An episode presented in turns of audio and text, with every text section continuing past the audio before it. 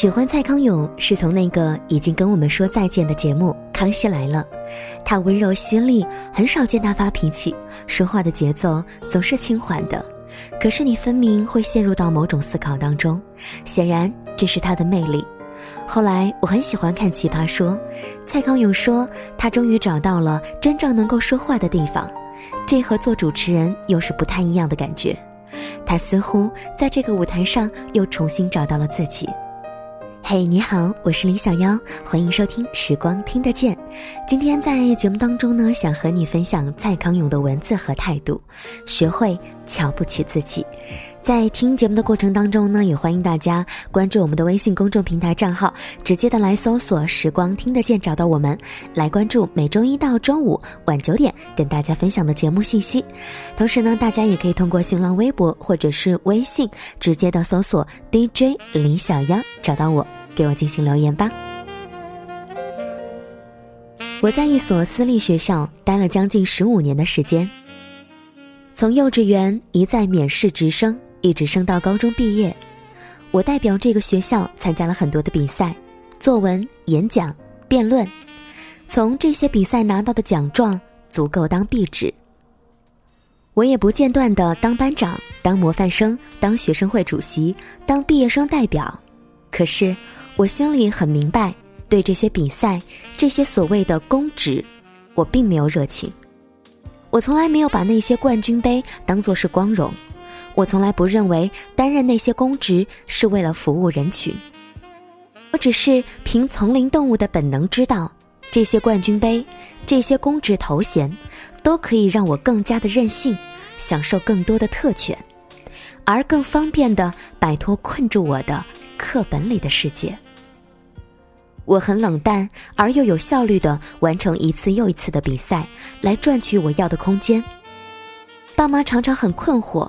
搞不懂我为什么出去比赛得了冠军，回到家却绝口不提。他们并不知道，我是以这些冠军为耻的。我的作文、演讲、辩论，全都充满了我一点儿都不信的谎言，用尽了我觉得很廉价的表达技巧。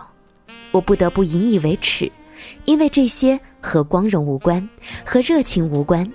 只是为了换取更多小小的、不被控制的特权而已。这是我在这家学校从幼稚园到高中学到的重要的东西。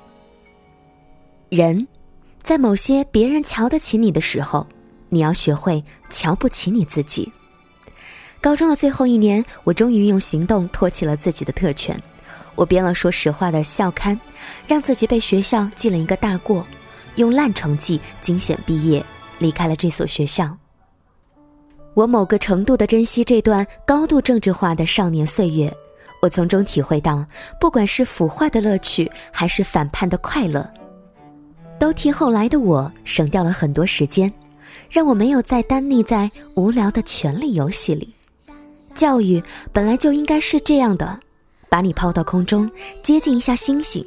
再让你跌到沟里，闻闻自己的臭。如果你运气不错的话，你会闻到自己的臭，你会把自己洗干净。我的运气还不错，我闻到了自己的臭。以上跟你分享的是来自于蔡康永的文字，学会瞧不起自己。也许在我们的人生过程当中呢，有时候你会被自己的骄傲蒙蔽双眼，你会被那些所谓别人的夸奖，所谓一些的荣誉。从而蒙蔽了一些些自己真实的内心，要学会瞧不起自己，学会把自己放得更低一点点，学会去探寻自己的热情。谢谢蔡康永的文字，也谢谢他在生活里给我们每一个温柔的提醒，也非常谢谢你对于今天节目的收听了。在节目之外呢，欢迎大家通过我们的微信公众平台直接的来搜索“时光听得见”，随时的来查看节目的信息，也可以随时进行留言。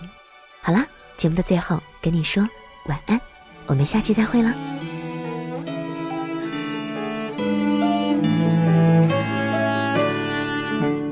满天都是小星星，闪闪放光明，好像微笑的眼睛看着我和你，星星数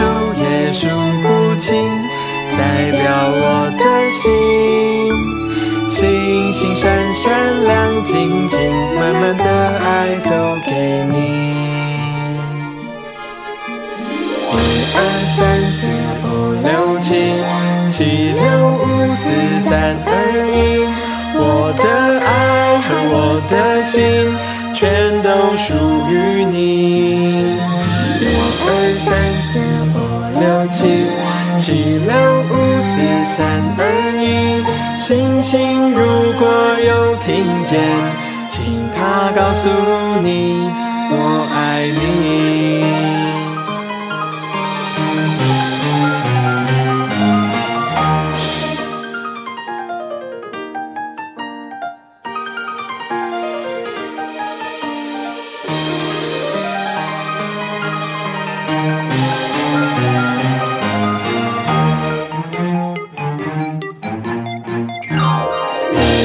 三四五六七，七六五四三二一，我的爱和我的心全都属于你。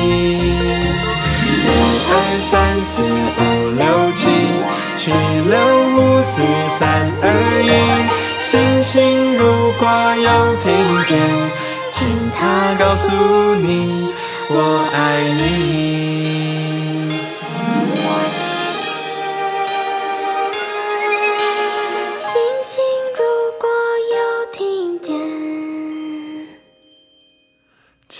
它告诉你我爱你。